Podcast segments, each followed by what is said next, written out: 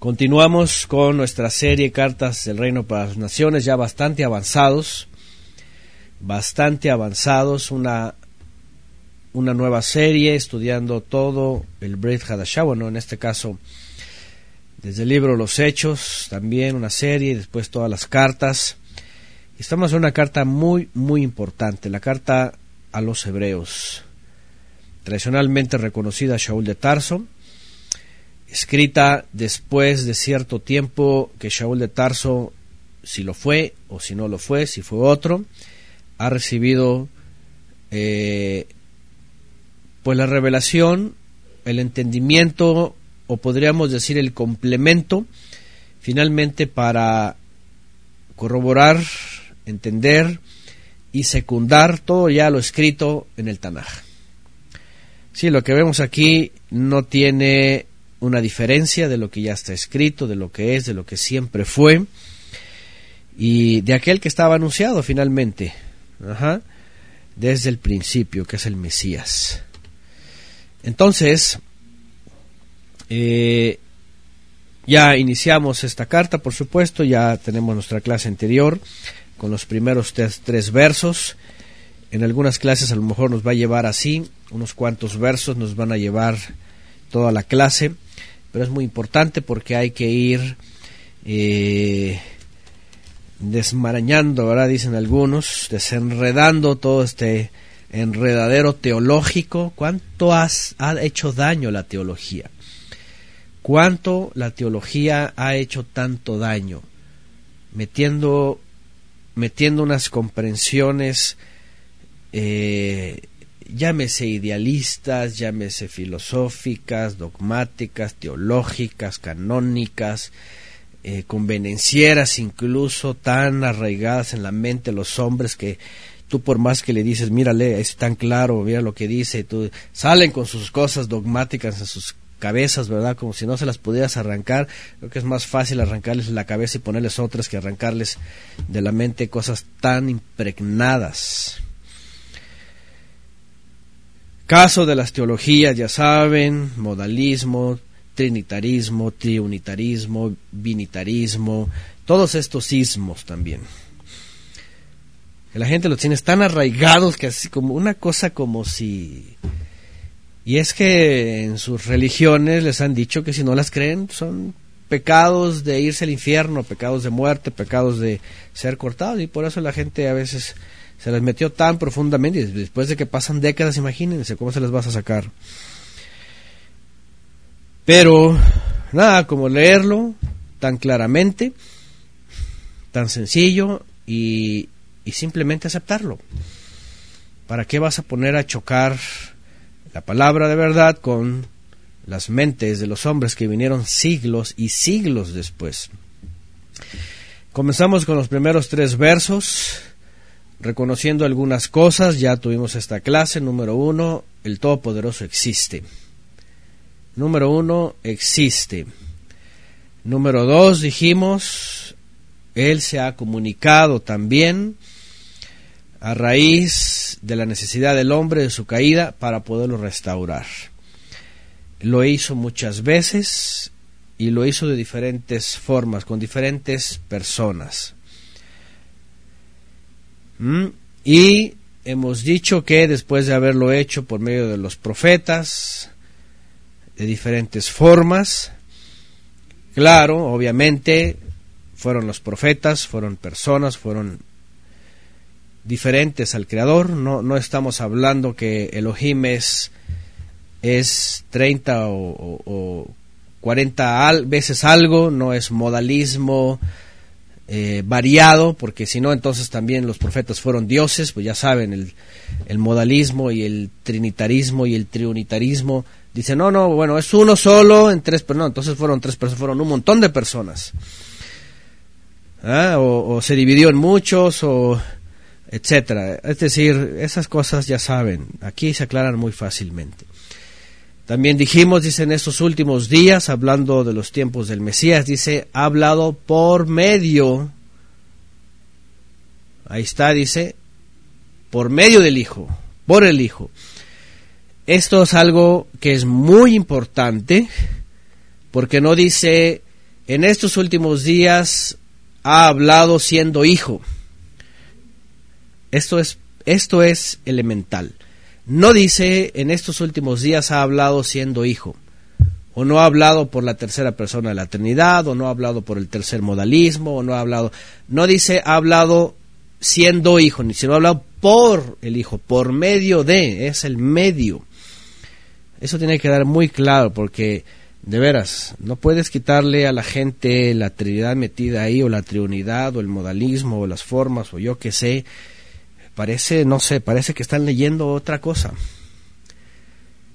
Entonces, si ha hablado diferentes formas, ha hablado por, ha hablado por Noé, ha hablado por Enoch, ha hablado por Moisés, ha hablado por medio de, de Yehoshua, ha hablado por medio de los, los ha hablado por medio de, de el profeta Joel, el profeta Amos, el profeta Hoshaya, el profeta Abdías, todos los profetas. ¿Sí? Es un medio. No eran dioses hechos carne hablando. Entonces, ahora, cuando empieza a hablar por medio del Hijo y dice al cual al Hijo lo constituye heredero de todo, por medio del cual también hace el universo, porque el Creador es invisible, es inaccesible, habita en luz inaccesible, nadie le puede ver, no tiene forma, simplemente emana al Mesías y lo hace un ser diferente al cual le da todos estos privilegios y lo llama faz, rostro, imagen, mensajero, lo llama un representante. No es el creador hecho un ángel, no es el creador hecho un cuerpo, eso obviamente nunca está en la Biblia, sino que lo hace como nosotros mismos, también nosotros somos emanados del creador. Claro que somos muy inferiores, mucho más inferiores que los ángeles incluso. Pero el Hijo lo ha hecho, dice, superior. Y ahorita vamos a entrar a este tema, porque también, también tampoco es un ángel como tal. Un ángel como se define dentro de las religiones, como los ángeles que hasta ponen con alas y estas cosas, o arcángel, o... No, el Mesías, la emanación del Todopoderoso hecho una realidad, es superior a los mensajeros. Sí es el mensajero del Todopoderoso, porque también el Todopoderoso lo ordena, lo manda, es el gran siervo, pero no es como los ángeles, ni siquiera como los arcángeles, ¿eh? porque ya saben que también hay sectas de estas, ¿verdad? En donde dicen, es el ángel, y, dice, es el ángel Mijael. ¿Mm? Es el ángel Mijael o Miguel, ¿no? Y tú vas a la escritura y tú jamás ves ninguna asociación con, con este arcángel, con Mijael, para nada, al contrario, Mijael le sirve también al mismo Mesías. De hecho, ahorita vamos a ver un texto que está citado en Deuteronomio, en donde dice que a los mismos Maalahim se les dice, sírvanle al Hijo, vengan y sírvanle a Él sean ustedes los servidores.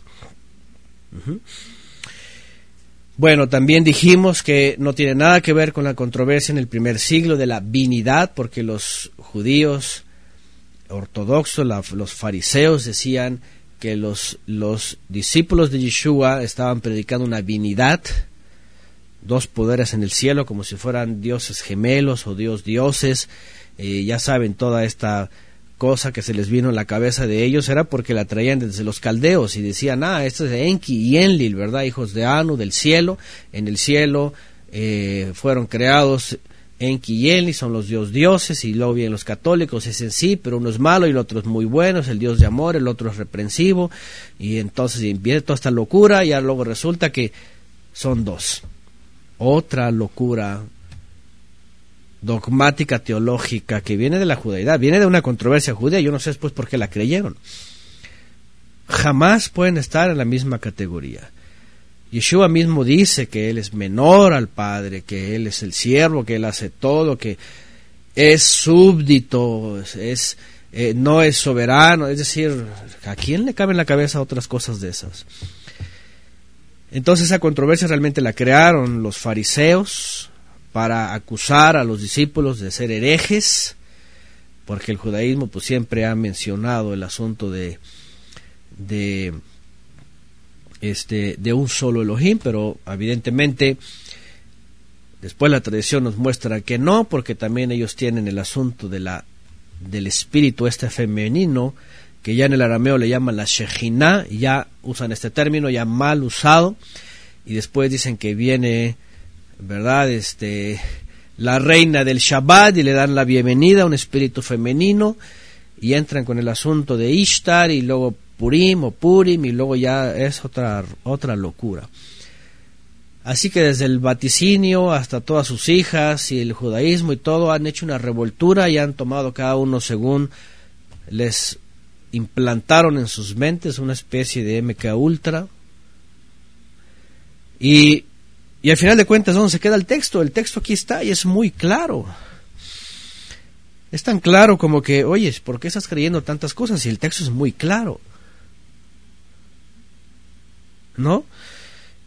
Bueno, entonces no es trino, no es Dios en tres personas, no es manifestándose en tres, porque entonces se manifestaría en mil, en cinco mil, se manifestaría en todos, sería Dios en enésima, enésima manifestación de personas, porque pues se manifestó también en las zarzas, se manifestó también el diluvio, se manifestó también en la creación, se entonces no sería, eh, esa cosa del modalismo es una herejía, porque dicen, bueno, no, no son tres, ni se simplemente se manifestó en tres. Estás loco porque se manifestó en mil cosas.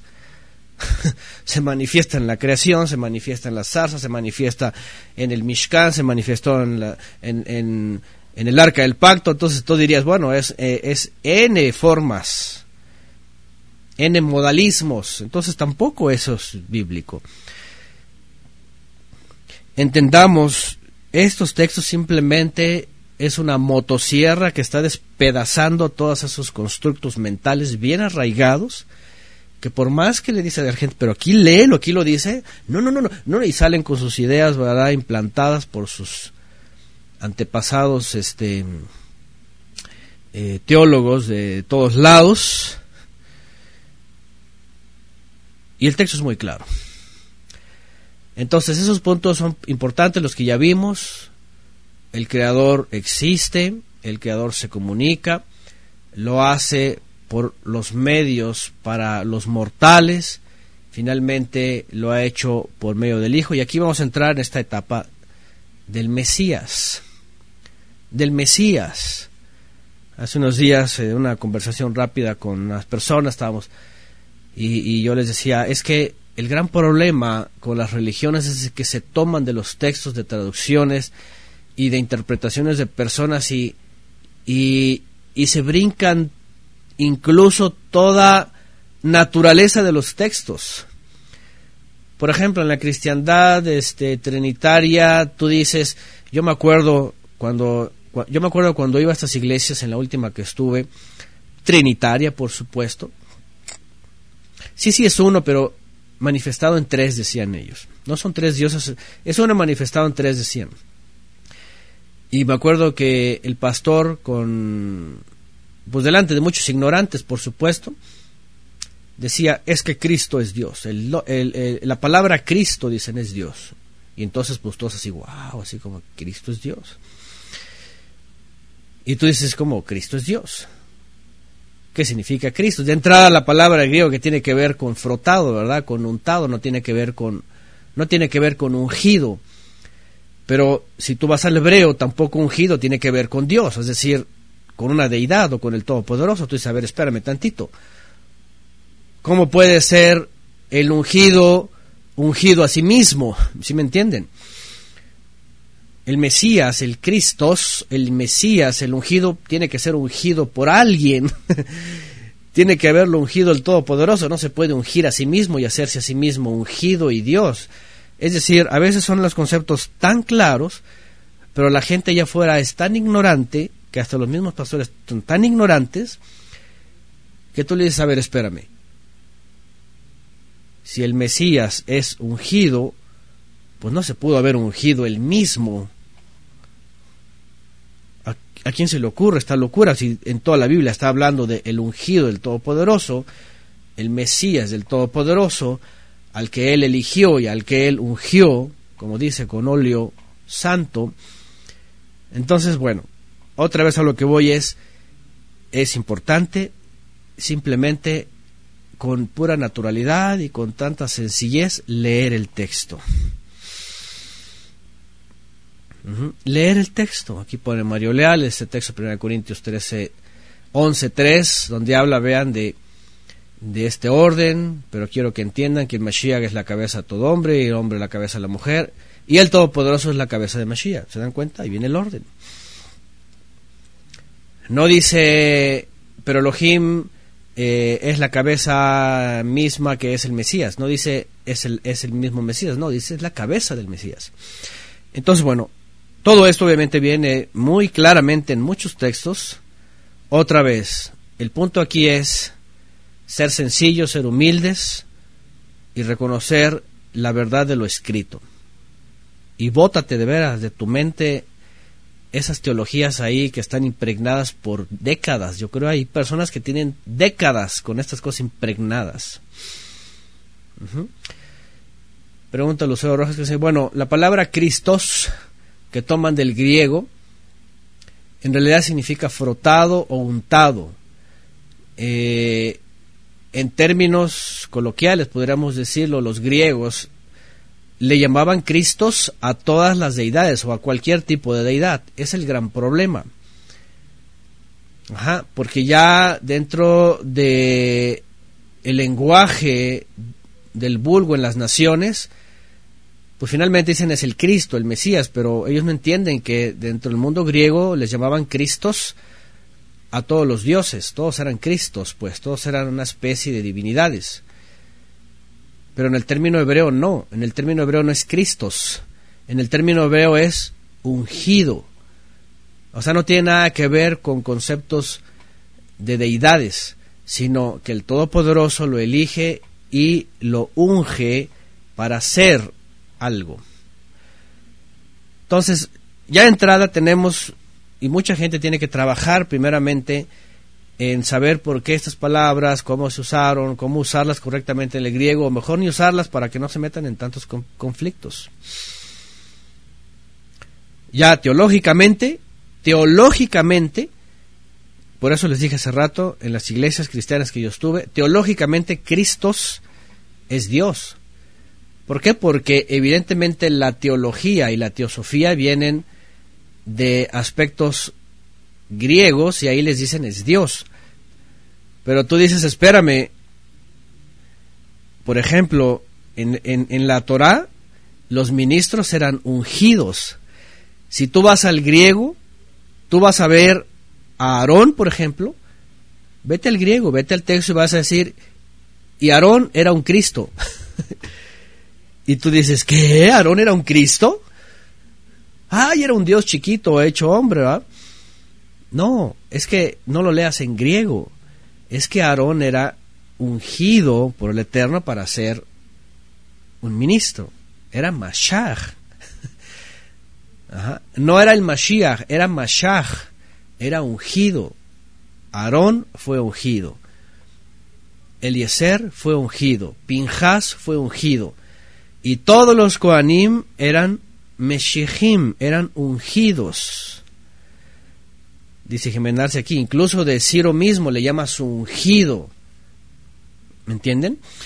Entonces, vean cómo en hebreo es muy natural esta palabra y está hablando de una elección especial, igual del Mesías. Entonces, esto lo digo porque necesitan también las personas que han estado atrapadas por décadas en la teología arrancarse. De veras, mira, arráncate este concepto que te enseñaron, que te implantaron, que es, que es igual a un dios o a dios o a dioses griegos. No, es un elegido e inspirado por el Todopoderoso para algo. Los profetas, por ejemplo, eran ungidos. Es más, el mismo rey Saúl, el primer rey de Israel, fue ungido. ¿Cierto o no es cierto que hasta hasta se fue inspirado y hasta profetizó. ¿A poco no en el texto del libro de los reyes? De pronto sale Saúl inspirado, ungido, dice que fue ungido. Y se comportaba como tal, con todo y lo que fue Saúl al final de sus días, al principio, dice que el Eterno lo ungió y profetizó. ¡Wow! Claro, si tú lo ves en el griego vas a decir, y fue un Cristo. Y al rato si lo leen los paganos y lo leen, van a decir, ay, mira, aquí estaban los Cristos. Ah, pues claro, el rey pues era un Cristo, era un Dios. Y vienen los romanos, ¿verdad? Y dicen, no, de hecho desde Egipto, ¿verdad? Los faraones eran dioses, hechos carne. Y luego vienen los griegos, también sus dioses, y vienen los romanos y el César es un dios hecho carne. ¿Me entienden? A lo que voy es esto, tenemos que despedazar esa influencia que viene desde Egipto, pasada por los babilonios, pasada por los griegos, llegada hasta los romanos, de que estos eran dioses hechos carnes y eso tiene que ver con Cristos y que el Cristo de Dios, dicen los, los latinos, los católicos, es Dios mismo. Esto tenemos que arrancarnos. Bueno, Importante por eso la carta a los hebreos. Fíjense, la carta a los hebreos lo que está tratando de decir es, vamos a quitar de una vez por todas esta controversia. En el primer siglo ese fue el motivo. Vinitario y que de dos dioses y luego que vienen los tres por Constantino. Bueno, ya el asunto de la Trinidad, Dios en tres personas o el modalismo, todo eso ya viene ya viene de Constantino y toda su descendencia teológica. Eso ya tiene que ver con la confusión. Otra vez, esto es Babilonia. Pero por eso se anticipa el autor a los hebreos y les dice, a ver, vamos a poner las cosas en claro. Es el Todopoderoso el que existe y es el, el cual se ha hablado por, por todos los profetas, a los padres. Pero esta última ocasión ha hablado por el Hijo. ¿Quién es el Hijo? No es Él. Porque no dice, en este, otra vez vuelvo a repetir, nunca dice, y ahora ha hablado siendo Hijo. No es una modalidad, no es una forma, no es también la segunda o la tercera persona. No, no ha hablado siendo hijo, dice ha hablado por medio del hijo. ¿Sí entienden esta gran diferencia? Es que yo lo tengo que decir muy claro porque de veras todavía hay gente y, también en, en, YouTube. Yo hago todo esto porque en YouTube llegan los comentarios, ya saben, llegan los comentarios trinitarios, en los audios, Todavía hay mucho trinitario, de ver, parece que no, pero es una cosa que les implantaron tanto por tantos años que, que, no quieren soltarlo porque yo creo que es más temor de que se van al infierno, así les enseñaron que otra cosa, pero por eso estoy tratando de, de poner todos esos elementos porque todavía hay gente que ahí insiste. Dejan los comentarios, escriben, están diciendo, sobre todo católicos, va de esta mentalidad. O cristianos también la, del, del trinitarismo, ¿no? Entonces no dice en estos últimos tiempos ha hablado siendo hijo, no, no dice siendo hijo, dice hablado por medio de un medio, ¿cuál? El ungido. Bueno, eso vimos la clase pasada, dice por medio del cual es universo, también lo constituyó como heredero, él tiene la herencia, él es la imagen también del invisible, es el que le representa, y lo último que vimos la clase pasada para continuar con lo de hoy, es que lo conecta con la cosa más grande que cualquier ser creado o emanado ha hecho. Dice que ha hecho la purificación de los pecados, la purificación de las transgresiones de todas las almas, y por eso que dice está a la derecha en las alturas. Otra vez no hay dos poderes, hay uno solo en las alturas que mientras se lo ha cedido al Hijo para que éste supervise y después entregue todo. Ya estudiamos también y lo hemos dicho una y otra vez. Shaul de Tarso a los Corintios, que cuando termine de rescatar todo, dice, le, devolverá todo al Padre y él mismo se va a sujetar. Bueno, ponen acá, también fue, también fue establecido como un ministro según el orden de Melquisedec, ahí está. Fíjense, pues eso lo viene más adelante, eso ya voy a entrar yo más adelante, aquí Luis Alberto se adelantó un poquito, pero es un punto importante. Si fue hecho ministro o sacerdote, valga la palabra latina, fue ministro como Melquisedec, la pregunta es, a ver, Si fue constituido ministro, pues ministro de quién? Evidentemente el Todopoderoso. El Todopoderoso no puede ser ministro de sí mismo. Evidentemente tiene se tiene que entender que el Mesías es muy independiente, muy aparte, y que se fue constituido ministro, obviamente es ministro del Todopoderoso, para servir a otros, a nosotros. Bueno, Gracias, Mario Leal. Aquí otra vez el texto, 1 Corintios 15, 28. Pero cuando le hayan puesto en sujeción todas las cosas, entonces el Hijo mismo también se sujetará a aquel que le sujetó todas las cosas para que el Eterno sea todo en todos. Ahí está, ese es texto clave también. Y dice Jimenarse, el ungido simboliza que el Ruach del Eterno está en ellos para propósito. Yeshua tenía la plenitud de la unción del Ruach del Eterno, así es. Eso es ser ungido, vean. ¿Se dan cuenta? El Todopoderoso unge. No el Todopoderoso se hace y, luego dice que es ungido mismo, un modalismo o una modalidad o una tercera persona o algo. No. Es el Todopoderoso que pone su presencia en el Hijo, que es muy independiente y por eso es ungido. Y les digo, así fueron ungidos los profetas, los profetas hablaban la palabra del Eterno. Los profetas eran milagros del Eterno, los profetas todo igual. Bueno, esta última característica que vimos en la clase pasada, ya él efectuó la purificación de los pecados y se sentó a la diestra de la majestad de las alturas. Continuamos con el verso 4, esto es lo que vamos a ver en esta clase, del 4 en adelante. Y vean lo que dice, hecho tanto superior a los Malahim, por cuanto ha heredado un nombre más, más excelente que ellos. Vean, hecho tanto superior, tú no puedes utilizar esto porque el Todopoderoso, por ejemplo, no puede ser comparado con los ángeles. ¿Me entienden? ¿Sí me entienden? No puedes ni siquiera mencionar que el Eterno es superior a los ángeles porque no tiene comparación. El, Todopoderoso es todopoderoso. Entonces, cuando se está comparando con los ángeles, evidentemente el Hijo se puede comparar. Aunque lo está, el, autor de, los hebreos lo está subiendo más arriba de los ángeles. Eh, quiere decir, en categoría, es el mayor. Es como si tú dijeras, a ver, yo siempre pongo este ejemplo, ¿verdad?, de una empresa. En la empresa, al director general, escúchenme bien, en una empresa, al director general sí lo puedes comparar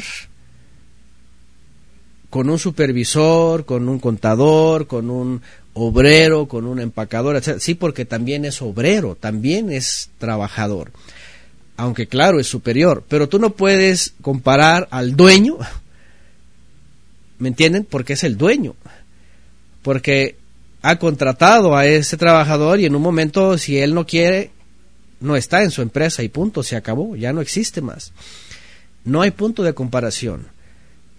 Es muy sencillo. Cuando el texto está hablando hecho tanto superior a los ángeles, evidentemente porque tiene punto de comparación y es el Mesías, porque también proviene del Creador.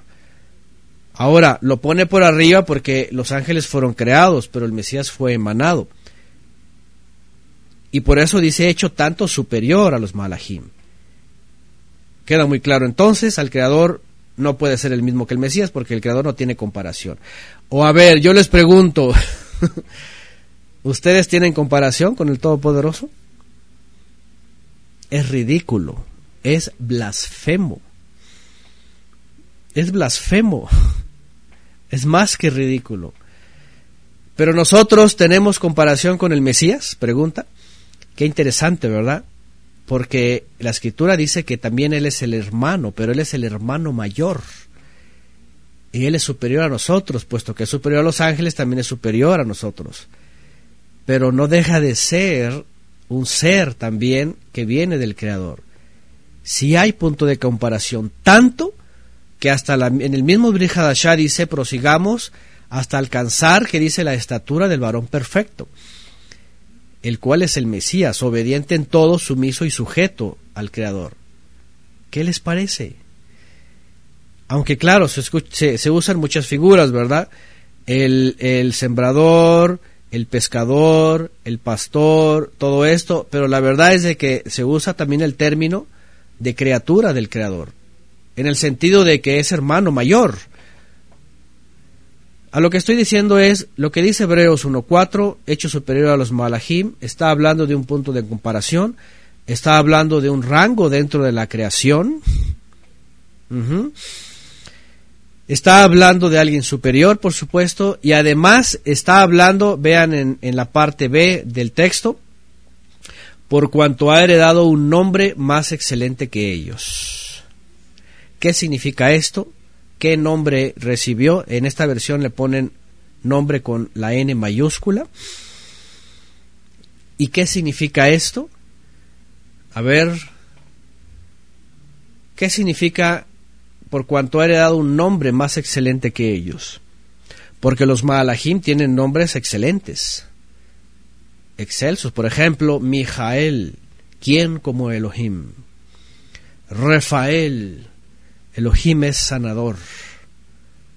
Sí, y, muchos que tienen que ver con, con el, eh, jueces, con poder, con amor, con todo eso. ¿Qué nombre ha recibido Yeshua, Salvador. ¿Eh? Salvador. ¿Qué les parece? Bueno, aquí Mireya Prado, evidentemente, como ya lo dijo al principio, está aprendiendo, tiene muchas preguntas y pone, pone hasta versiones ya bien trinitarias, todo eso. Ya Mireya le tocará, si por, supuesto, si tiene interés, si tiene paciencia, ir a estudiar el comentario de la, de eh, yo le recomiendo solamente la serie y al profeta al cual oír para que salga de todas esas traducciones mal traducidas, ¿verdad? Yo sé que cuando se viene recientemente la cristiandad, pues se trae ahí, ¿verdad? Este, toda la impronta del vaticinio, ¿verdad? Pero bueno, estaba yo diciendo que ¿Cuál es el nombre que hereda?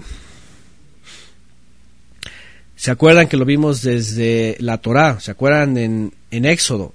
¿Qué dice? Cuídate de mi mensajero. Dice, él lleva mi nombre, él porta mi nombre. Y esto coincide con lo que dice Shaul de Tarso a los filipenses. ¿Se acuerdan lo que dice a los filipenses? Dice, le confirió el nombre que es sobre todo nombre.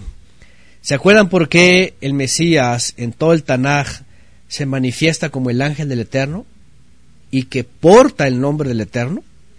¿Se acuerdan que dijimos en la introducción y hemos hablado en otras clases ya hace años que no había ningún problema para los antiguos para asociar al Eterno con el Hijo, porque portaba el nombre y le reconocían como, como, como el Eterno mismo, porque tenía ese poder y esa autoridad?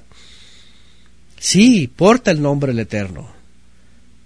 Lo heredó, ¿Se acuerdan? Shaul de Tarso le dice que le dio ahí la palabra paritzomai o haritzomai, es haritzomai, que mal han traducido también los cristianos o mal han entendido porque en el texto en griego es muy claro. La palabra haritzomai en la carta a los filipenses dice le confirió. Porque cuando leen la, cristiandad, por ejemplo, ¿no? La cristiandad lee le ha dado un nombre que es sobre todo nombre. Y Jesucristo es el nombre sobre todo nombre, ya saben, bien latinizado, bien todo grecorromano. Y no está diciendo eso. De entrada el nombre del Mesías, Salvador, Yeshua.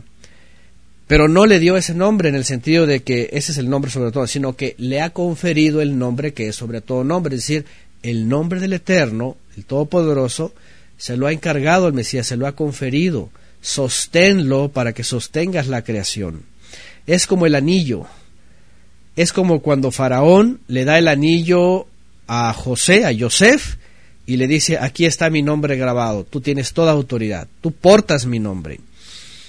Eso significa, ahí está, Filipenses 2.9, gracias Mario Leal, por, por lo cual también Elohim lo exaltó hasta lo sumo y le otorgó, vean, le otorgó el nombre que está sobre todo nombre, le confirió, le le, ¿cómo se puede decir? Bueno, es muy claro esto. Se lo, se lo dio por mientras, es decir, mientras resuelve la caída. Gracias Jimenarse que está poniendo Éxodo 23, 21. Este es, guárdate delante de él, le dice el mensajero del Eterno, oye su voz, no le seas rebelde, porque él no te va a perdonar vuestra rebelión, porque mi nombre está en él. Ese texto es muy, muy claro, nosotros lo estudiamos ya y vimos todos los detalles, y en la clase de la preexistencia del Mesías también hablamos de esto. Es decir, otra vez viene el Mesías Yeshua a ser superior a los ángeles porque hace una expiación por los mortales. Aquí está, en el verso 3 lo leímos, hace una purificación, se sienta a la derecha del Todopoderoso, no es ningún arcángel sentado ahí, y además es superior porque hereda el nombre o porta el nombre que es sobre todo nombre, es decir, el nombre del Eterno, es decir, el anillo. Y además, por supuesto, entendemos que el Eterno no deja de ser el único o el uno y único, exactamente como pone aquí Mario y su esposa, ¿verdad? Dice, el faraón le, di, le dijo, solamente yo voy a estar por encima de ti. a, a Yosef. Le dijo, solamente yo voy a estar por encima de ti. Igual con el Creador. Es muy sencillo esto. ¿Cuál es el anillo? ¿Cuál es el poder? ¿Cuál es la autoridad? Gracias Gabriela García, que está poniendo Mateo 28 y 18. Y acercándose Yeshua les habló y les dijo, Toda autoridad me ha sido dada. ¿Quién se la dio? Obviamente el Padre, el Todopoderoso, el uno y único, el de arriba. Toda autoridad me ha sido dada, que dice en el cielo y en la tierra. Ahí está. Se me ha dado el anillo, se me ha dado el reconocimiento, se me dio el nombre a portar, yo tengo el orden, yo tengo el mando, yo tengo la batuta. Yo tengo el control de todo lo que está diciendo. Eso también ocurrió a Yosef. Ajá, el hijo de Jacob, ¿verdad? Que dijo, aquí está, este está por encima de todo Egipto. Y le dice Faraón, solamente yo voy a estar encima de ti. Es lo mismo. ¿Mm? Bueno.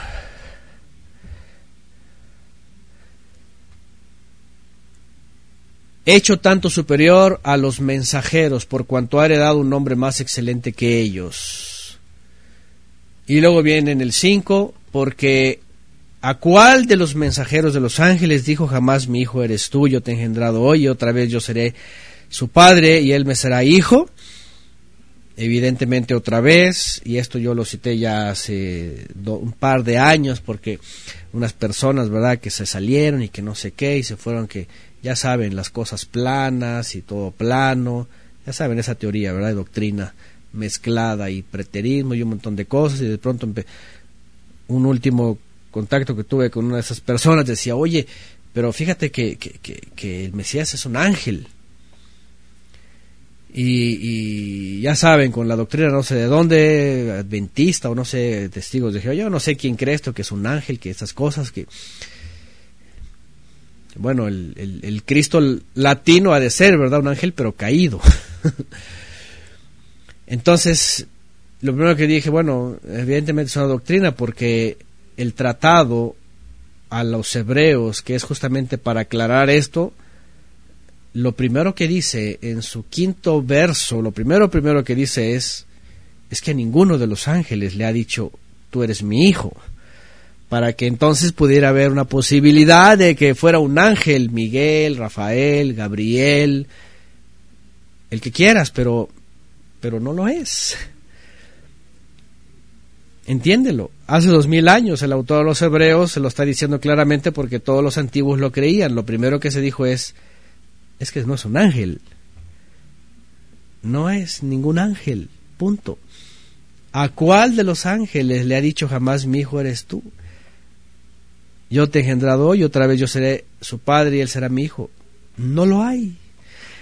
Entonces yo le dije, básicamente dije, ¿sabes qué? Pues puedes creer lo que quieras, puedes, puedes implantarte si quieres esa teología, pero de entrada nunca es bíblica. Y salen, ya saben, con sus cosas, pero bueno, al final de cuentas no los puedes persuadir porque están, se les ha implantado tanto, tanto, tanto que de veras difícil de vaciar esos jarros. Y es que no es algo que lo haga el ser humano, no es para persuadir humano a humano. Esos son, esos son milagros que se llama discernimiento. Bueno, yo sé que Mireya va a tener aquí porque sigue poniendo sigue poniendo los puros textos, ¿verdad? De eh, ¿cómo se dice? De las versiones traducidas de la cristiandad. Este que, que evidentemente, pues digo, ya hemos estudiado todo eso, ya hemos ido detalle a detalle, y lo único que le pedimos a Mireya es de que, que vaya a escuchar la, la serie Yo, el profeta al cual oír, o, o los evangelios verso a verso, Y, y, que sepa qué, qué traducciones y cómo han manejado las traducciones, ¿verdad? Bueno, dice Mireya, en verdad busco el verdadero evangelio, bueno, eh, el evangelio ahí está, Aquí la cosa son la teología y las traducciones. Bueno, por favor, Mireya, si está con este tema, después puede ir a escuchar la serie Yeshua, el profeta al cual hoy se la recomiendo. son solamente 53 clases. Este, y con esa es suficiente. Bueno, vámonos. ¿Qué sigue más entonces? viene con el verso 6. El verso 6 en adelante es algo que hemos hablado mucho antes también.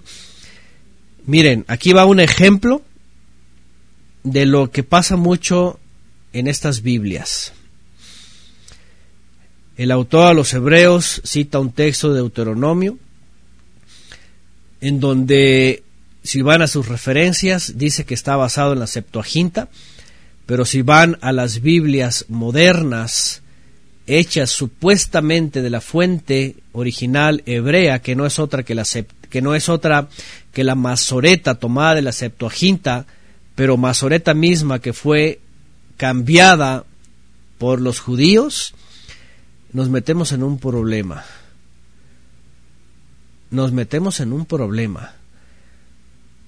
Básicamente, la Septuaginta en el primer siglo, que era toda, todo el Tanaj hecho al griego, tenía una copia fidedigna del texto en hebreo, aunque por supuesto en griego, pero al menos aparecía este texto haciendo alusión al Mesías.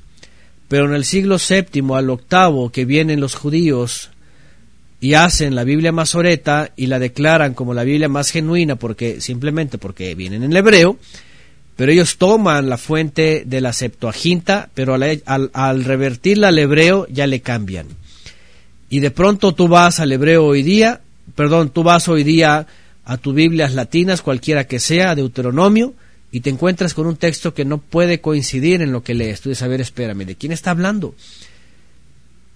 Porque él dice que va a redimir a su pueblo, pero dice que el pueblo mismo se va a redimir y con la sangre, y está hablando de, un, de una guerra, de un pleito, de eh, los enemigos, y tú dices, a ver, espérame, qué es esto? Bueno, quien quiera más información, están los dos comentarios a Deuteronomio capítulo 34 sobre este asunto. Y ahorita lo vamos a volver a leer. Porque a veces ni siquiera en las Biblias hebraicas son mejores. Y aquí vienen siempre las preguntas sobre qué, qué Biblia es mejor, cuál es la mejor. ¿Saben qué? Y siempre le he dicho esto, y todos los hermanos que me escriben, hermano, recomiéndeme una Biblia, ¿cuál es la Biblia? ¿Cuál es?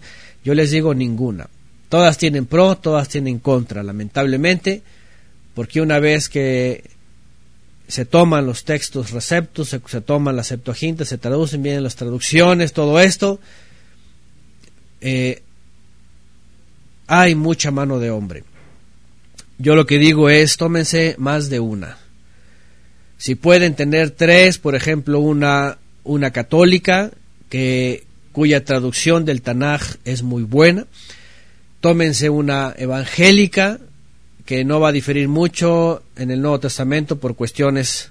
Tómense una evangélica moderna en el sentido, me estoy hablando no, no dogmática, pero moderna porque se está basando en textos más antiguos. Y tómense una judaica, una hebraica, no sé, cualquiera, hay muchas. Obviamente, no se busquen mesiánicas eso sí se les digo, no se busquen mesiánicas o efraimitas así bien, porque tienen hasta errores de imprenta. Es ridículo ver cómo en los últimos años han estado imprimiendo un montón que del nombre, que el sagrado nombre, que no sé qué, que de la divinidad, que, que la Biblia de no sé qué, y eh, errores ortográficos, errores de imprenta, cosas muy caras, o sea, no, no, no, mejor búsquense algo, algo más profesional, algo que salga, ¿verdad? De, porque también de pronto salieron un montón de mesiánicos yagüistas y de no sé qué nombres, del, nombre de quién sabe qué, de la Kadosh de quién sabe cuánto, y resulta que son reinas valeras, nada más le ponen nombres hebraicos, ahí como que le hacen una búsqueda de palabras y le meten una sustitución en Word y, ya resulta que ya tienen su Biblia y, que reformada o que rehabilitada o que quién sabe qué tantas cosas, por favor. Entonces, lo que hagan mejor es tener una traducción sí hebraica, pero algo bien hecho, no no decimos en México, no cuachalotas mesiánicas así que, que, que según nada más que según nada más que, que, los nombres Kadosh y que no sé qué el Kadosh y, resulta que son reinas valeras nada más con nombres volteados. Entonces hay que ser serios también en esto, no salgan con esas cosas, ¿verdad? Porque hasta que le faltan hojas, que la página que la página 524 viene en la 1083 y tú dices es una locura así, todo enredado. Bueno, pero la cosa es, no hay Biblia perfecta, evidentemente en las traducciones, ni tampoco aunque vayan al hebreo, tampoco hay porque viene de la Masoreta y está cambiada. Ni la Septuaginta la van a encontrar como tal y además el griego coineo y de allá nadie lo habla como debería. Entonces, ¿saben qué? Tenemos muchos problemas. Pero cuando entendemos el mensaje de salvación, cuando entendemos cómo el Padre nos está llamando y ha puesto al ministro Yeshua y entendemos el mensaje de volver a Él, créanme que todas estas versiones, todas estas Biblias, rápidamente vamos a comprender cuándo tiene un conflicto. De veras, no se conflictúen de que no hay Biblia perfecta. Más bien en el momento que entendamos el propósito del Todopoderoso a través del Mesías para regresarnos a Él, todas las Biblias las vamos a acomodar. Por eso es lo que hemos hecho. Aquí usamos varias y voy a usando comparaciones. Y, cuando hay un texto vamos y lo revisamos. A ver, vamos a ver qué es lo que dicen todas las versiones, cómo si coinciden o no coinciden, qué hacen, qué palabra. Por ejemplo, aquí vean, verso 1.6. Otra vez, cuando introduce el primogénito en el mundo, dice, adórenlo todos los ángeles de Dios, dice esta versión. Evidentemente, la palabra adorar es latina. Número uno, por ejemplo, vamos a empezar, vean, eso es lo que yo les he tratado de mostrar en el estudio. ¿Sí? Número uno, palabra adorar no existe en el latín. Tacha. Esta versión no tiene por qué poner adorar. Vamos a poner la comparación.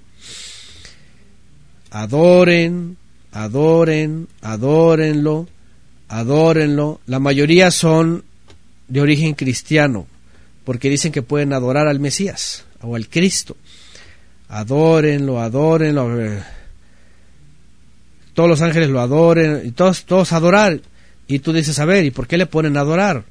Número uno, la palabra es latina, ad ora, significa besar, como, o lamer como un perro lame a su dueño. Si tú vas al, al, al, griego y te, y te da la correspondencia del hebreo, te dice la palabra ranán, ranenú, y no tiene que ver con ni adorar, ni exaltar, ni postrarse, tiene que ver con gritar, tiene que ver con elevar un, un, un grito de, de, sí, de, de, de canto en un sentido, aquí está la palabra, vean, Ranán, gritar, alegrar, alegría, aplaudir, canción, cantar, clamar, gozo, gritar, grito. Es, es gritar de regocijo, de alegría. ¿Se dan cuenta? Aquí es donde lo que tenemos que hacer, ah, permítame por favor en, en Facebook. Vámonos otra vez, continuamos. Perdón, perdón, estamos bien entretenidos, ahorita está importante. De pronto se cae en... Eh, en YouTube, pero ya estamos reconectados. Ok, vean por ejemplo aquí pone Jimena Arce la versión Huneman. Ah, ahorita vamos a ver este texto que está citado en Hebreos. Vean aquí, por ejemplo, dice, regocijaos cielos a par de él. Y entre comillas, entre paréntesis, va, porque se adórenle, sírvanle todos los ángeles de Elohim, sírvanle. Número uno, alégrense, alégrense con, con griterío, alégrense con alegría, alégrense con grito. Y número dos, sírvanle. Es decir, pónganse al servicio de. Bueno, eso es importante. Ahorita les voy a decir por qué. Vamos a entrar, a ver, aquí van a estar los textos, aquí va a haber mucha, mucha, mucha aportación, pero vamos con lo primero. Número uno, llegamos al verso 6, está, estamos hablando de el Mesías, el ungido del Todopoderoso, el emanado del Todopoderoso, elegido por un propósito superior a los ángeles, que se hizo carne, hizo purificación de los pecadores, se sentó a la derecha, todo esto ya lo estamos leyendo y entendiendo. A ningún ángel le llamó hijo, a nadie de los ángeles lo adoptó como hijo, lo hizo hijo. Es diferente el concepto. Y vamos al problema de las traducciones, porque tenemos traducciones que algunas supuestamente se basan en la Biblia judía o en la Masoreta, que porque dice que es la mejor, pero resulta que cuando vas a leerla es un relajo porque no saben de qué están hablando o de quién está hablando, porque el autor a los hebreos evidentemente está haciendo uso de la Septuaginta. La Septuaginta en el primer siglo era una fiel copia del hebreo, aunque en griego, pero sí leía lo que decía. Y lo que decía era para los que quieran saber más, por favor estudiar, escuchar el, Deuteronomio 34 detalladamente, sobre todo en esa parte. Lo que estaba diciendo el texto era una escena del futuro después de que Israel cae, peca, se enreda en el pecado, en las transgresiones, en la idolatría que hablábamos ayer, queda bajo los pies de los enemigos, de los ídolos espirituales y de las huestes de las potestades, y entonces el Padre dice que manifiesta el Hijo, el cual iba a vengar la sangre de los suyos, el cual iba a redimir a su pueblo, y el cual también las naciones iban a venir sobre él a postrarse, y le dice el Eterno a Moisés, póstrense delante de él, hablando del Hijo, sírvanle todos los ángeles, ¿por qué? Porque ya es hecho superior a los ángeles, él va a vengar la sangre de su pueblo. Número uno, queremos primero, rápidamente, ahí está con esta breve explicación e introducción a lo que el autor de los Hebreos en, el capítulo 1, verso 6 está diciendo. Ya dice que es superior a los ángeles, ya dice todo esto que ya, ya vimos, y cita Deuteronomio. Si va a citar a Deuteronomio, tenemos que irnos a Deuteronomio, a ver dónde está. 32.43. Y vámonos a la Huneman, por ejemplo. Bueno, hay muchas versiones. Pero vean, las versiones dice alegrense naciones.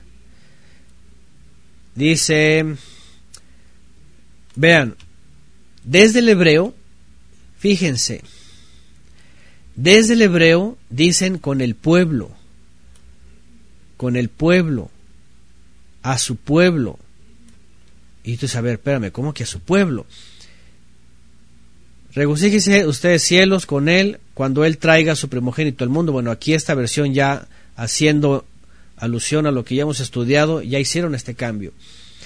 Que todos los malajim de Elohim adoren, lo adoren. Esta, esta palabra está mal. Por ejemplo, en esta versión, que según Kadosh, ya pusieron aquí una cuestión latina que tiene que ver con lamer como un perro lame. Porque tampoco es lo adoren, es lo sirvan, ¿ah? como sirvientes no tiene nada que ver el latín con, el hebreo.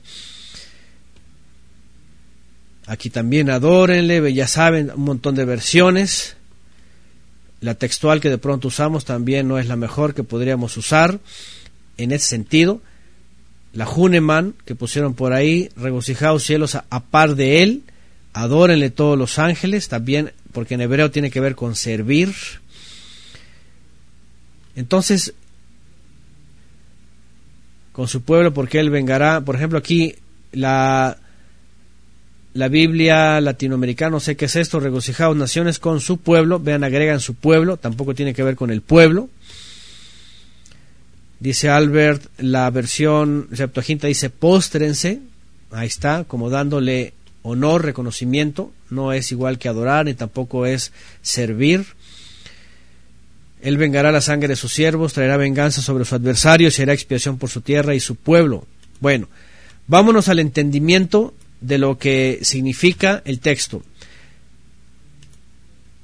Gritad con alegría naciones, pero no a su pueblo, sino a él, porque el autor de los Hebreos dice que ahí deja ver al Hijo. Y, escúcheme bien, escúcheme bien, cuando van a la Biblia masoreta judaica, que toman de la Septuaginta le cambian. Porque le cambian porque dicen ellos no puede haber un hijo. Ellos ya rechazan el concepto antiguo del hijo, que no era ningún problema. ¿Por qué? Por el asunto trinitario del modalismo, del trinitarismo, del triunitarismo, de todos estos sismos. Y entonces ellos dicen no tiene nada que ver con divinidad. Y entonces dicen, bueno, ¿cuál es el hijo? Dicen ellos, el hijo es el pueblo. Así que al pueblo ha engendrado, dice, él es su hijo. Y él es su primogénito y empiezan a salir con sus cosas del hijo, pero ya saben, cuando estudiamos el libro de Daniel, de pronto dice el hijo sin pecado, el hijo perfecto, el hijo que va a hacer expiación. Y la pregunta es, a ver, ¿el hijo como pueblo es sin pecado? ¿Se acuerdan? En el mismo libro de Isaías dicen ellos, es que no se refiere ni a Isaías ni al, ni al Mesías, se refiere al pueblo. Y ustedes van a Isaías y dice, sin pecado. Y tú dices, a ver, espérame, si el pueblo está, pero si lleno de pecados, hasta se les llamó a adúlteras, y una peor que la otra, y peor que las naciones. Entonces, no puede referirse al Hijo hablando del pueblo, porque el pueblo está lleno de pecado y no es ni primogénito, no es ni unigénito, no es ni primigenio, ni tampoco está libre de pecado, ni tampoco él va a vengar la sangre de él mismo. Hay muchas cosas que tenemos que preguntarnos en estas versiones y sobre todo en la postura judaica porque lo primero que tú dices, no, tiene que ser un Goel, un rescatista, que venga a librar al pueblo, más bien, de sus pecados y venga a vengar la venganza de su pueblo. Y el Padre va a enviarlo y ese es el que va a hacer las cosas. Entonces cuando tú comprendes esto desde lo que desde lo que está diciendo el autor de los hebreos citando la Septuaginta basada realmente del hebreo aunque está en griego tú dices no aquí tiene que ver con el hijo no con un pueblo pecador ni tampoco con un dios hecho hombre ni tampoco con alguna cosa extraña sino que está diciendo aquí muestra a alguien superior a los ángeles que incluso a los mismos ángeles le dicen sírvanle póstrense ante él, ante el Mesías y sírvanle porque Él va a vengar la sangre de su pueblo. ¿Por qué? Porque ha pecado y porque sus enemigos lo han triturado casi casi.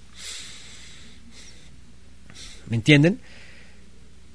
Este es el conflicto de las versiones, la lucha entre versiones y entre traducciones y entre si ponen parte de la Septuaginta, si ponen parte de la Masoreta, si luego traducen en las traducciones judaicas o luego ponen la intervención mesiánica o luego ponen la intervención teológica y ya no saben qué, quién, cuál, cómo, en dónde y por qué. Pero, evidentemente, el autor a los hebreos está diciendo, cuando introduce al primogénito el mundo, dice, cita Deuteronomio 34, 43, y entonces este autor de los hebreos, si ustedes van a sus Biblias, yo aquí tengo, por ejemplo, una Reina Valera, bueno, esa es la, esa es la Biblia que yo tengo desde que, la primera que me regalaron mis papás, ¿verdad? De, del año 86, miren, aquí la tengo. Ya también sin pasta, ¿verdad? Pero eh, la, la tengo de recuerdo porque fue mi primer Biblia. Ya hasta mis hijos por ahí ya, ya la rayaron, ya pusieron ahí unas rayas ahí. Bueno, voy a esta versión, Reina Valera 60, y voy a Hebreos capítulo 1 al verso 6, y abajo en las referencias me dice, el verso 6 dice, 1.6 está basado en Deuteronomio 32, 32, 43, perdón, es 32, no es 34, 32, y pone entre paréntesis del griego, o sea, en la Septuaginta. No en, no en esta misma Biblia. Lo que está diciendo es, tienes que tomar la referencia de Deuteronomio 32, 43, pero en la Septuaginta griega. es decir, el resto de los textos te está diciendo, sí, vete a Segunda de Samuel, vete al Salmo, vete al Salmo, al Salmo, vete al Salmo, pero aquí te dice, aquí nada más en la Septuaginta. La pregunta es, ¿y por qué solamente en la Septuaginta? Sí, aquí hay rabino escondido, aquí, aquí hay este escribano escondido y monje escondido. Aquí uno se pone misterioso y el otro se pone abusivo. ¿Ah? Y tú dices, qué barbaridad, ¿cuánto tenemos que escudriñar en cada versión y ponerla en su lugar? Vámonos directamente a lo que está tratando de decir el autor de los Hebreos en el verso 6 después de que ha dicho, bueno, superior a los ángeles, hizo expiación por las almas, etcétera, etcétera, cuando introduce al primogénito, a él, al Mesías en el mundo, le dice, póstrense los ángeles del Todopoderoso y sírvanle.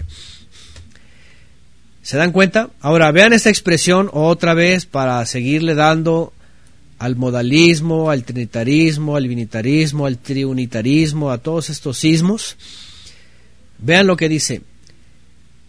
Al primogénito, póstrense y sírvanle todos los ángeles de quién? Del Todopoderoso.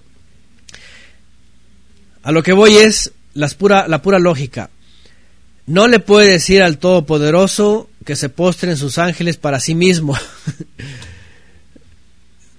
siendo Dios Hijo. ¿Por qué? Es decir, oyes, pues que no le sirven ya siempre, todos los ángeles del Todopoderoso no le sirven siempre, no están postrados a Él. Otra vez, es muy claro, no puede haber una locura mental en el escritor porque ya de por sí los ángeles de Elohim se postran delante de Él. Es decir, el Todopoderoso está ordenando que cuando introduce al Hijo, le dice a sus propios malachim, póstrense y sírvanle al Mesías. ¿Qué les parece? Aquí pone otra versión, por ejemplo, regocíjense ustedes cielos con él cuando él traiga su primogénito al mundo, vean, y que todos los malajim de Elohim le sirvan o se postren, gentiles con su pueblo y se inclinen a él todos. Este verso lo que está diciendo es, el Padre manifiesta el Hijo, vean, dice todos los seres superiores de Elohim, todos los malajim, todos los ángeles, sírvanle a él y todos los gentiles junto con su pueblo, inclínense a él todos. ¿Se dan cuenta lo que está diciendo? Es muy simple. Lo que está diciendo es lo que está diciendo el autor de los Hebreos. Mi hijo eres tú, te he puesto a mi diestra, tú has hecho expiación, eres superior a los ángeles, mi pueblo te sirva y todas las naciones te sirvan. ¿A poco no dice eso en Mateo 24? Todo poder me ha sido dado en los cielos y en la tierra. Punto. Los ángeles a mi favor, las naciones a mi favor, mi pueblo a mi favor, bueno, el pueblo de los a mi favor, es decir, el Mesías está por arriba de todos, a la derecha del Padre, eh, rescatando toda la creación caída, para al final entregársela y él mismo someterse. ¿No es sencillo? ¿No es sencillo? Ese es el plan de redención. Solamente en Deuteronomio 34-43. Fíjense nada más. Ranenú, canten de alegría ustedes cielos con él. Cuando él traiga su primogénito al mundo, quizás esa versión, todos los malachim son servidores de Él, por eso le sirven, no le adoran, entre comillas, en el sentido latino, ni, en el sentido cristiano, porque, porque los, los, los malahim son de Elohim, pero sí le sirven como siervos, como colaboradores. Y después dice, todos los gentiles y también su pueblo se inclinen a él todos. Como la escritura dice, al final toda rodilla se doblará y se postrará delante de él. ¿Qué les parece? Bueno, y ahí está Apocalipsis 5.3 también, el que está sentado en el trono, y al Cordero de Elohim, sea Ranán, también tiene que ver con esto, el canto alegre. Acuérdense, en el hebreo, Ranán, hay un salmo también que dice Ranenun Tzadikim Ba Elohim. ¿Mm? Alégrense los justos de Elohim. Bueno, es claro, es sencillo, la cosa nada más es eh, deshebrar estos enredos teológicos y poder comprender cada cosa. Bueno, ¿qué sigue después de esto? Ciertamente de los ángeles dice, el que hace a sus ángeles espíritus y a sus ministros llamas de fuego. Respecto al Hijo, vean este texto que está tomado del Salmo hasta el verso 9. Y respecto al Hijo que dice, tomado un texto del Salmo, tu trono, Elohim, es por los siglos de los siglos, cetro de, equidad, es cetro de tu reino, amaste la justicia y aborreciste la iniquidad, punto y coma, por esto, por eso dice, te ungió, oh Elohim, el Elohim tuyo, con óleo de alegría, más que a tus compañeros. El autor toma un salmo y este está basado, eh, dicen las referencias, Salmo 45 del 6 al 7. El autor está reconociendo al Todopoderoso, tu trono, Todopoderoso por los siglos de los siglos, cetro de equidad, cetro de tu reino, amaste la justicia, aborreciste la iniquidad. Punto y coma. Y luego agrega sobre el Hijo, porque en el 8.1 dice, respecto al Hijo dice, ¿qué dice? Por eso te ungió. Oh Elohim, hablando del Todopoderoso, dice, el Elohim tuyo, ¿cómo te ungió? Aquí viene la unción, con óleo de alegría más que a tus compañeros. También es un texto muy claro. ¿Por qué? Porque ya hemos dicho antes que el judío, por ejemplo, en su versión dice, es que aquí dice, tu trono es de Elohim. ¿Por qué? Porque vienen los teólogos y los cristianos y cuando dice, pero respecto al Hijo, dice, tu trono, oh Dios, dicen ellos, a ver, le está diciendo al Hijo, tu trono, oh Dios, y entonces empieza la controversia y que también se le dice Dios y que también es Dios y todas estas cosas, y lo primero que no entienden es que, a ver, espérame, está tomando un texto y no acaba sino hasta el verso 9, hasta el final. Y tienes que entender el orden del salmista cuando está escribiendo esto también, por el problema de las traducciones. Por eso el judío dice, a ver, es que aquí dice tu trono, o Elohim, o tu trono es de Elohim. Por los siglos de los siglos, cetro de equidad es el cetro de tu reino, amaste la justicia, aborreciste la iniquidad, punto y coma, que dice, por esto te ungió. ¿Quién te ungió? Dice, oh Elohim, el Elohim tuyo, con óleo de alegría. Aquí viene el asunto de la unción. Sí se refiere al Hijo, pero está diciendo el trono del Todopoderoso por los siglos de los siglos y para siempre, que amó la justicia, aborrió la inequidad, todo esto, transfiriéndoselo al Hijo también porque finalmente lo hace y se somete y se sujeta. Dice, es el Elohim tuyo el que te ungió. ¿Se acuerdan? Por ahí también alguien empezó ahí a discutir, empezó a poner en el YouTube cosas de que, ¿se acuerdan que Yeshua cita en el Evangelio respecto a los fariseos, verdad? Y les dice, dice, mi padre dice es el que a vosotros llamáis Elohim. En el sentido de que ciertamente los judíos reconocían al Todopoderoso y decían que servían a ellos, sí, con todo y que estaban desviados y todo lo que sea, intentaban reconocer al Creador, al Elohim de Abraham, Isaac y Jacob. ¿Se acuerdan?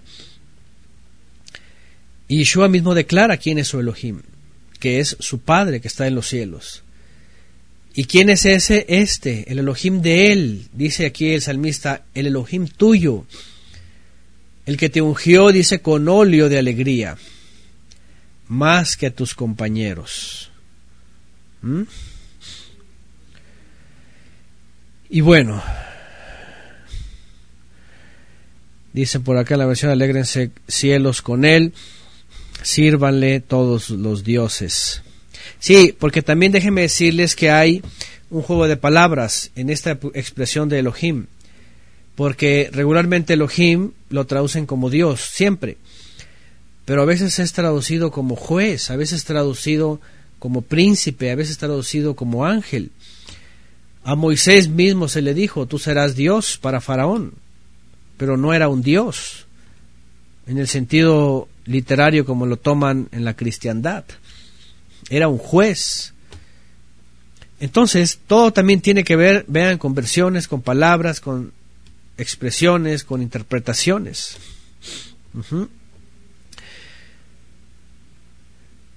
Bueno, pone Albert, por ejemplo, Mateo 26, 53, o piensas que no puedo invocar a mi Padre y ahora mismo me daría más de doce legiones de ángeles.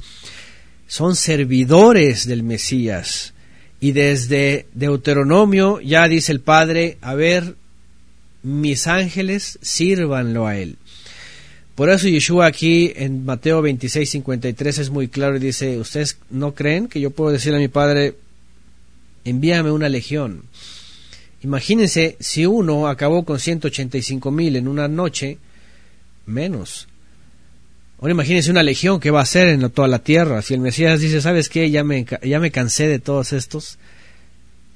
Manda una legión, por favor, y limpia la tierra. Imagínense lo que haría. bueno, para que vean que están a la orden del Mesías también.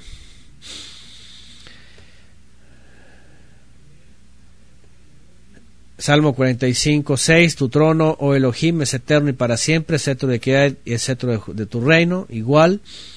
Has amado la justicia y aborrecido la impiedad, por eso te ungió Elohim, el Elohim tuyo.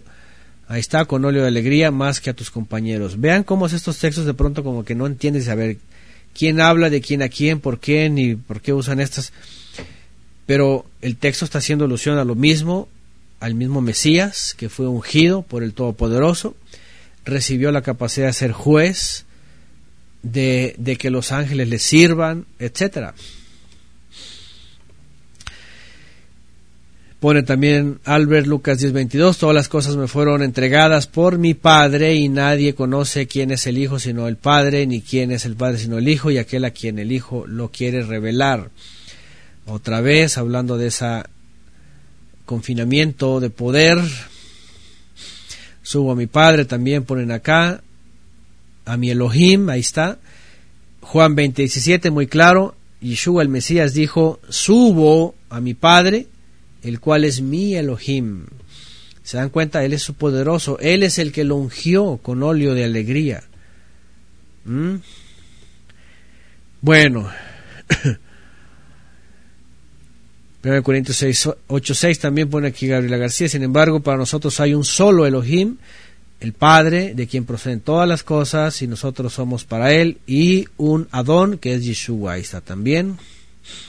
Bueno, bastantes textos.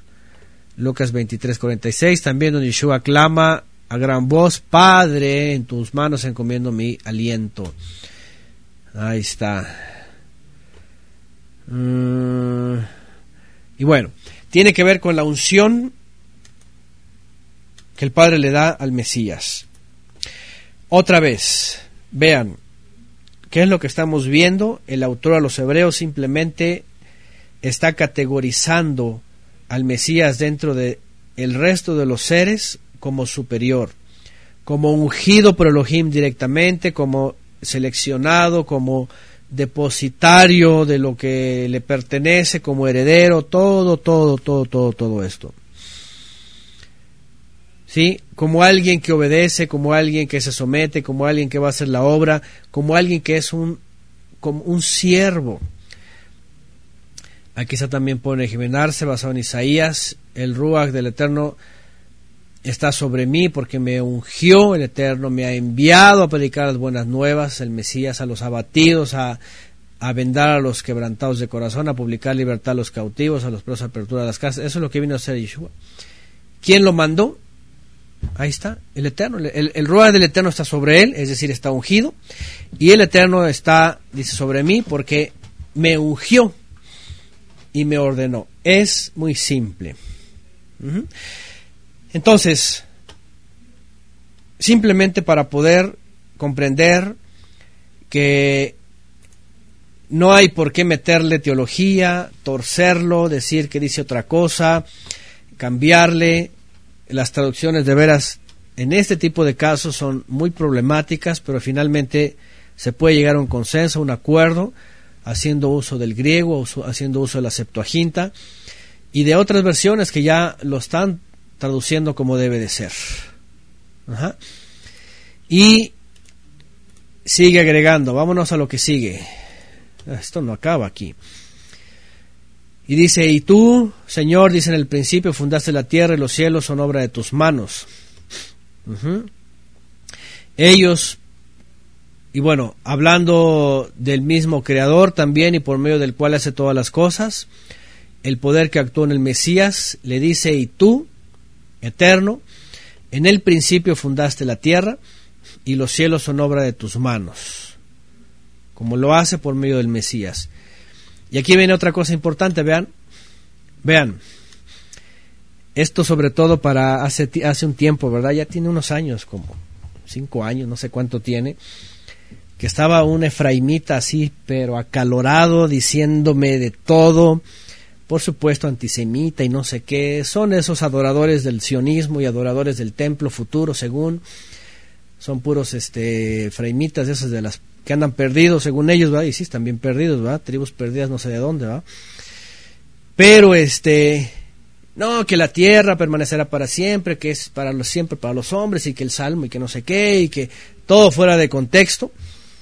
Cuando ya Yeshua dijo el cielo y la tierra pasarán, dejarán de existir. Cuando Yeshua ya dijo en la casa de mi padre muchas moradas, vendré y os tomaré para que donde yo estoy vosotros estéis, y vi un cielo nuevo y una tierra nueva, ahí dice, eh, desciende la nueva Jerusalén, todo sobre toda la, nueva creación, la, la, la, esperanza venidera,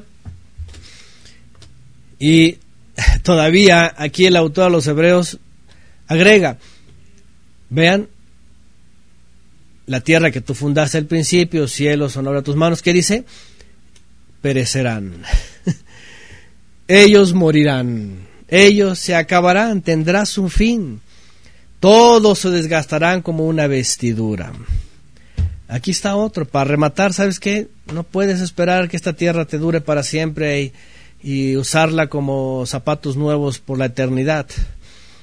Estáis viendo, se está desgastando, se está desquebrajando, se está destruyendo, se está... viene su fin ellos perecerán y en cambio le dice, pero tú permaneces. Todos ellos se desgastarán como una vestidura, como un manto los enrollarás. También hay una, una alusión en, la, en Apocalipsis, ¿verdad? Donde dice que se enrolló como un pergamino. Bueno, Él en su poder, miren, cuando quiere, agarra el universo como si fuera una hoja de papel y la dobla en los pedacitos que quiera y fum, la lanza a un bote de basura seguramente celestial que él pueda tener y se acabó cuando él quiera. ¿Eh? Dice Mario Eugenia, estamos viendo el desgaste del planeta, se está despedazando. Ustedes pueden ver una tierra gigantesca, pero se está resquebrajando, está padeciendo. Como un manto los enrollarás y como vestiduras serán cambiados pero tú eres el mismo y tus años no se acaban. Y vuelve a decir, ¿y a cuál de los ángeles dijo alguna vez, otra vez para rematar con aquellas herejías, ¿verdad? Que dicen que el Mesías es un ángel o que no sé qué, o que un modalismo, unas cosas de esas raras. ¿A cuál de los ángeles dijo alguna vez, siéntate a mi diestra hasta que ponga a tus enemigos por estrado de tus pies? de veras, ¿a cuál? A ninguno. Tú ves en todo el Tanaj profetas y hasta en todos lados y no ves nada parecido. A ninguno de los malajim. Todos ellos son servidores. Incluso los, los querubim, hasta los jefes de ángeles, ¿verdad? Mijael, Gabriel, todos estos, Rafael, son servidores, le sirven, se postran, hacen los, le hacen los mandados al Creador. ¿A cuál de ellos les dijo, ven, siéntate a mi diestra? A ni uno. ¿Se dan cuenta? Ahora los está comparando otra vez con los ángeles, pero obviamente el Hijo lo está poniendo por encima de los ángeles. Ya dijimos que no, no, lo, no puede el Creador compararse con los ángeles compareciendo como hijo, como una modalidad o como una persona segunda, tercera o como algo, no, porque no tiene punto de comparación. Otra vez, estas cosas están claras. Ya de plano, si alguien, bueno, es que no entienda, alguien no quiere entender, pues es porque simplemente está tan adoctrinado con sus teologías que pues obviamente nunca va a entender, pero es muy simple como esto. Entonces a ninguno de los malajim le dijo siéntate a mi diestra, a ni uno. Tanto que, vean, el autor no pregunta, ¿no son todos espíritus ministradores enviados para servicio a favor de los que van a heredar la salvación? ¿Se dan cuenta? Aquí concreta, completa y termina el asunto de los ángeles. Estos seres superiores todos son espíritus ministradores y son enviados para servicio a favor de los que van a heredar la salvación. Punto. No tienen nada que ver con el Creador, un modalismo, una cosa con la que se pueda comparar nada, son servidores. Ni tampoco pueden ser nombrados hijo, herederos, redentores, salvadores, nada. Porque simplemente son servidores. Punto. ¿Mm? Y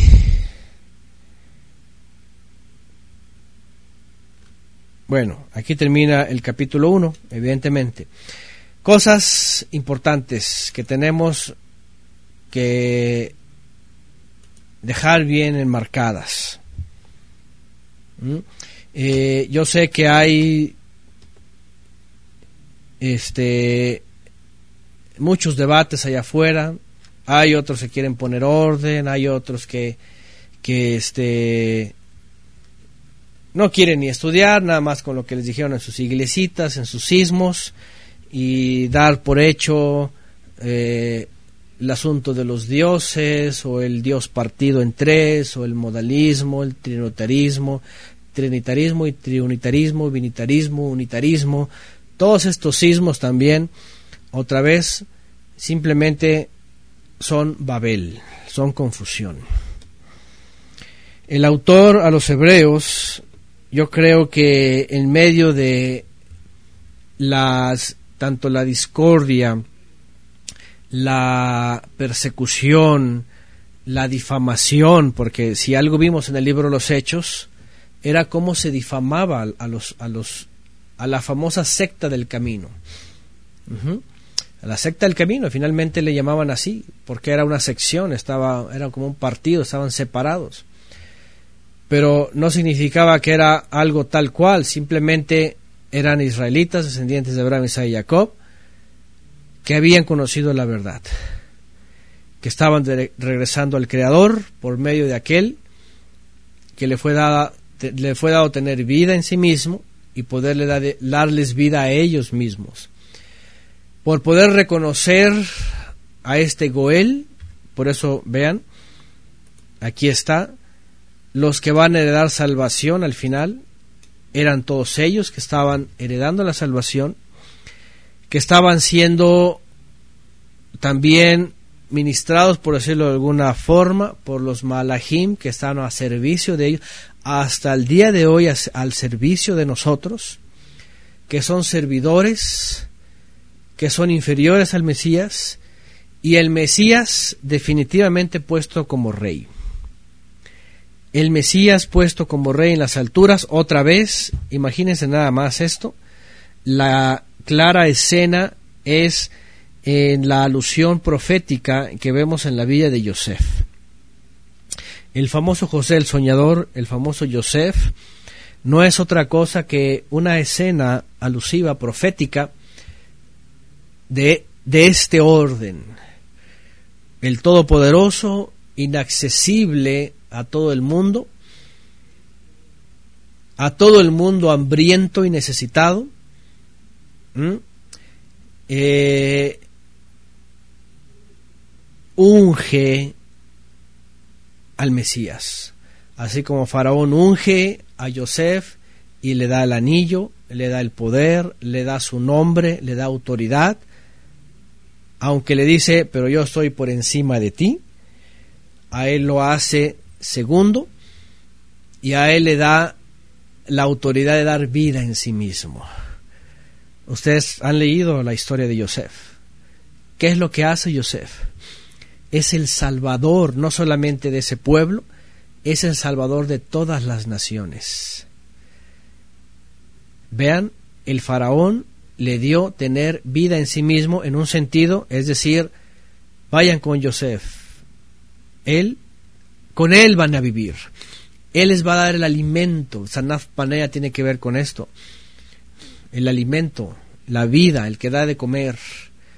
¿Qué es lo que dice el Padre?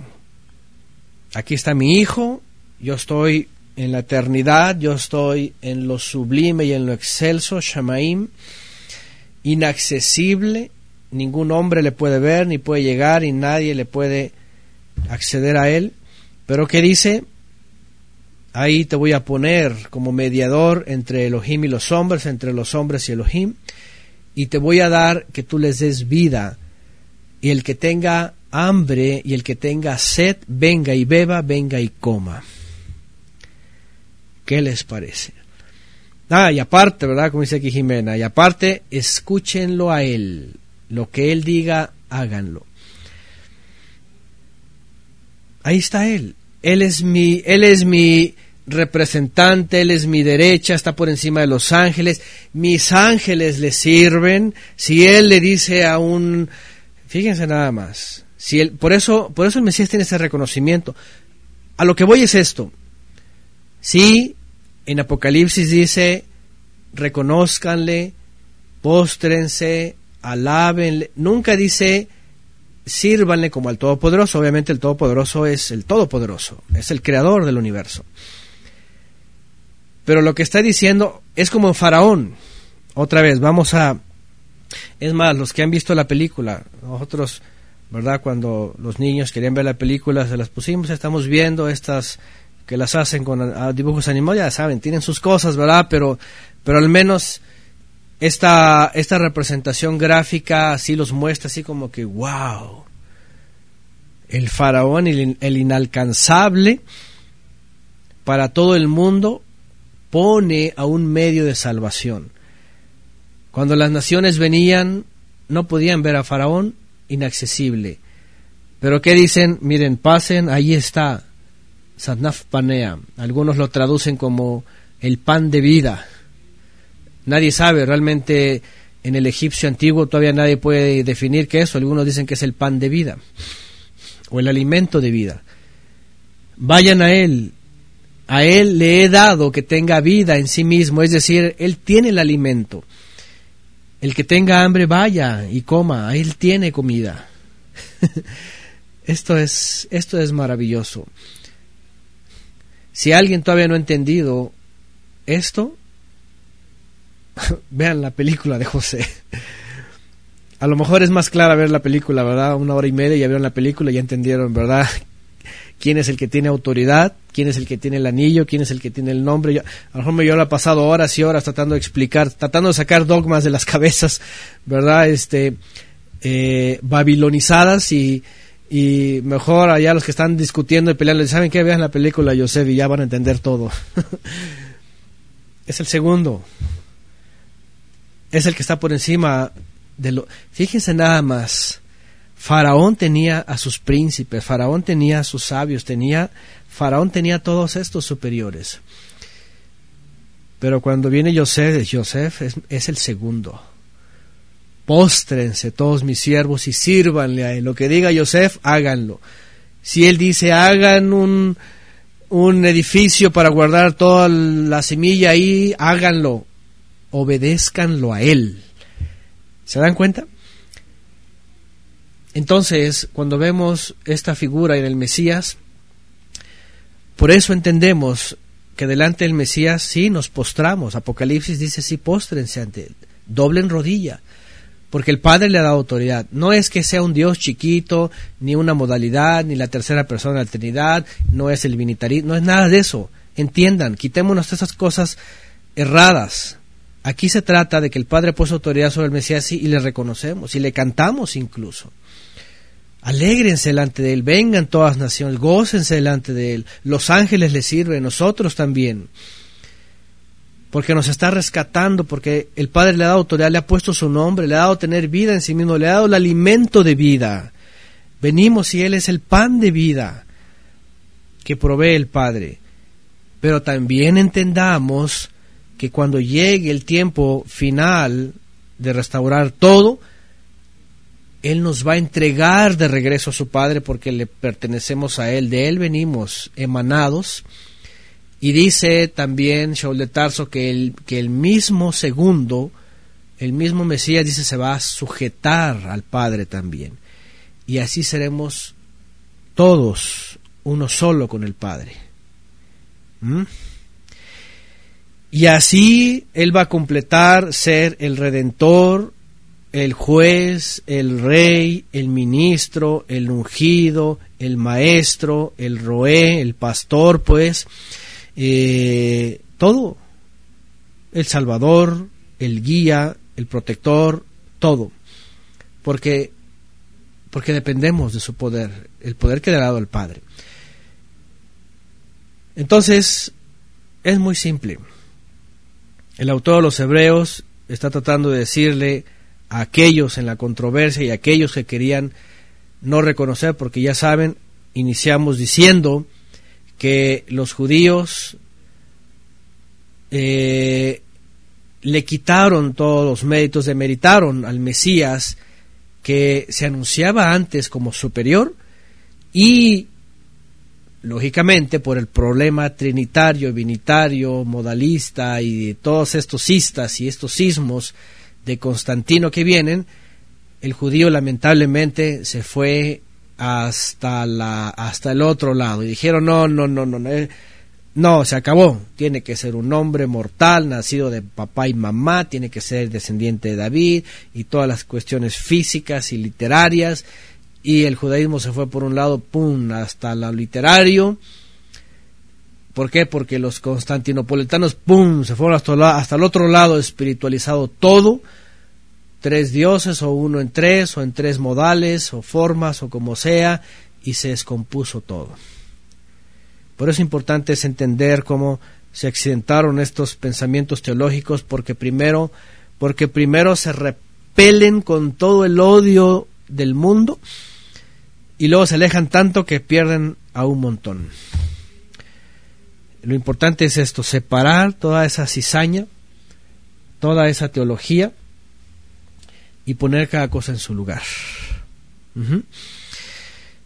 Repetimos, gracias Gabriela García, 1 Corintios 15, 24, entonces vendrá el fin cuando Él entregue el reino al Elohim, mi Padre, vean, cuando el Mesías entregue el reino al Todopoderoso y Padre, después que haya terminado con todo dominio y toda autoridad y poder, y él mismo, dice después, y él mismo se sujete. Y así dice, seremos todos en el Padre. Bueno, y otra vez aquí está, Mateo 28, 18, Yeshua se acercó a ellos y les dijo, toda autoridad me ha, me ha dado en el cielo y en la tierra. Es decir, de hecho, esa, esa historia, ¿verdad? De Joseph, ¿se acuerdan?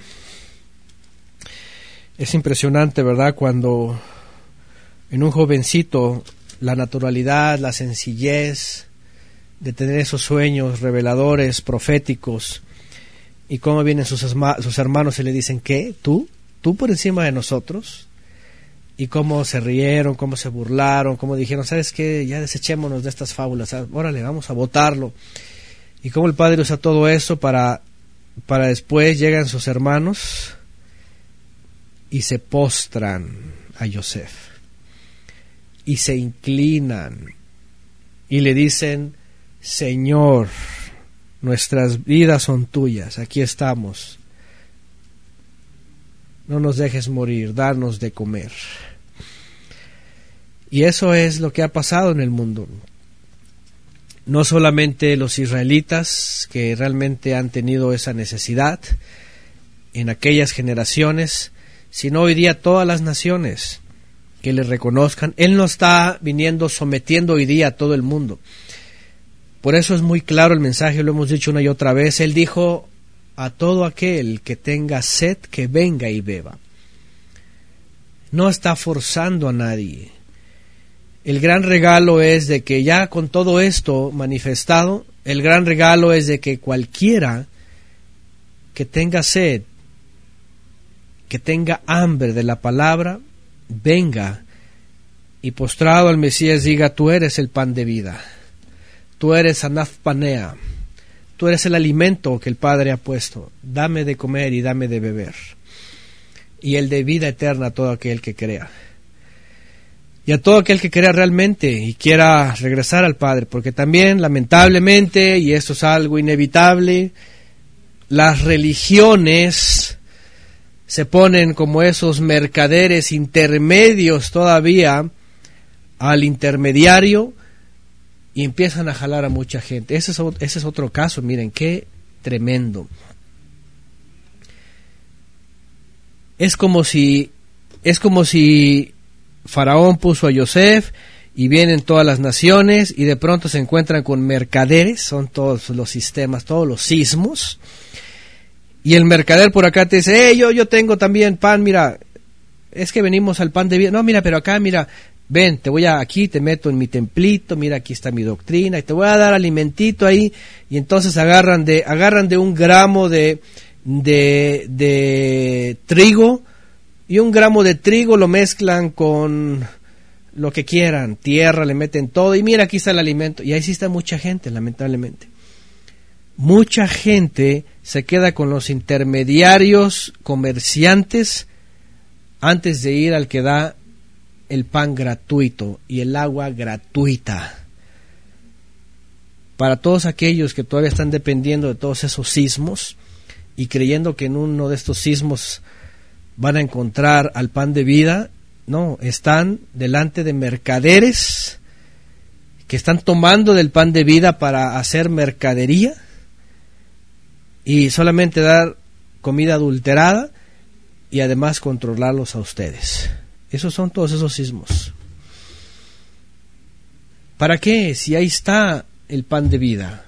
Si ahí está el que el Padre ha puesto ya, el que Él ha entregado a las naciones, a Él correrá el justo, a Él vendrán todas las naciones y se postrarán y dirán, danos de ese pan y llévanos con tu Padre en los cielos. Y es lo que va a hacer el Mesías al final. Y esto lo dijo revelándolo, ahí está en Juan 7:37, gracias Mario Leal, en el último día el día grande de la fiesta, Shmini Atzeret, el séptimo de convocación, el octavo de convocación, Shmini. Yeshua se puso de pie y alzó la voz diciendo, si alguno tiene sed, que venga, ¿qué dice? A mí y beba. Nunca dijo, vayan a las sucursales que he puesto en toda la tierra, vayan con los comerciantes, nunca dijo nada de eso dijo, vengan a mí. ¿Se dan cuenta todos estos sismos, comenzando con la gran ramera de sus hijas y todo lo demás, poniéndose como mercaderes, como intermediarios del intercesor? ¡Qué tremendo! Ponen también Juan 4:14, pero el que beba del agua que yo le daré no tendrá sed jamás, sino que el agua que yo le daré se hará en, en él una fuente de agua que brota para vida eterna. No hay más sed en él. Pobre gente que anda buscando en todos estos sismos, ¿verdad? Desde Constantinopla para acá, buscándose saciar y lo único que hacen es esclavizarse con gente.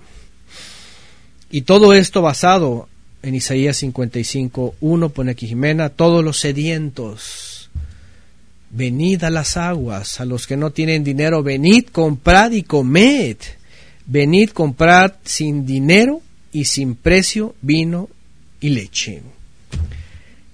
Además, además es gratis. Además es gratis. Eso es la gracia. No son sistemas en donde te dicen que vivas como quieras. La gracia es vengan y compren sin dinero. Sedientos y hambrientos, vengan a mi mesa, también dice en la profecía.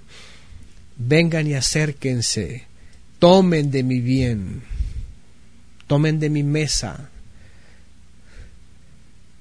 Bendito el Padre que nos ha dado este camino y verdad y vida, el Mesías, en donde lo tenemos todo. Todo nos ha dado. Lamentable por el Dios de este mundo que ha puesto mercaderes que lo único que piensan es en materialismo, en control, en sujeción, en poderío. Y lástima de los que se dejan embaucar y se dejan perder. Pero ahí sigue el mensaje, ahí está abierto. El Padre ha puesto un súbdito obediente en todo, superior a los ángeles, vengamos a Él, porque Él tiene el pan de vida y el agua de vida eterna que brota para todas las naciones, y brota agua de vida eterna. Que así sea también en nuestras vidas y que nunca nos alejemos de este pan, de este alimento, este, este maná que descendió del cielo, y esta agua de vida que brote en nuestras vidas para vida eterna. Amén.